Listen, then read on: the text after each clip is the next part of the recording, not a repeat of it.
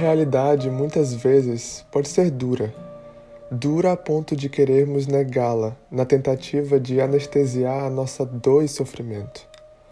Enquanto sorrimos e fingimos que está tudo bem, a sujeira se acumula debaixo do tapete e a angústia dentro do peito. Assim, fica cada vez mais difícil suportar. Negar a realidade pode parecer uma rota de fuga tentadora, mas mais cedo ou mais tarde iremos colidir com ela.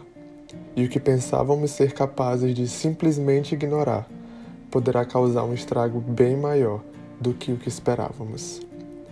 Negar a dor, por exemplo, nos impede de buscar a cura. Negar o nosso erro não conserta as coisas. Negar o pecado tampouco não nos torna inocentes e perdoados. Por outro lado, Reconhecer a dor, o erro, o pecado é o primeiro passo para o milagre da cura e da redenção. A história fala de um homem chamado Abraão que reconheceu a sua dura realidade.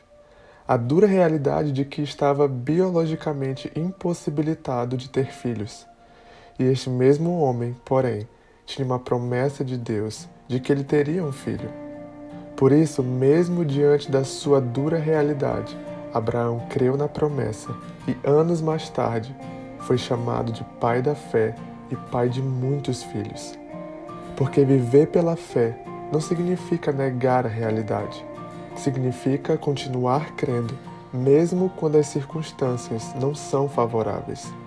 É olhar para aquele que morreu na cruz e reconhecer que foi para o perdão dos nossos pecados que ele ali se sacrificou. Porque fé não é negar a nossa realidade, mas crer que ela não pode impedir Deus de mudá-la.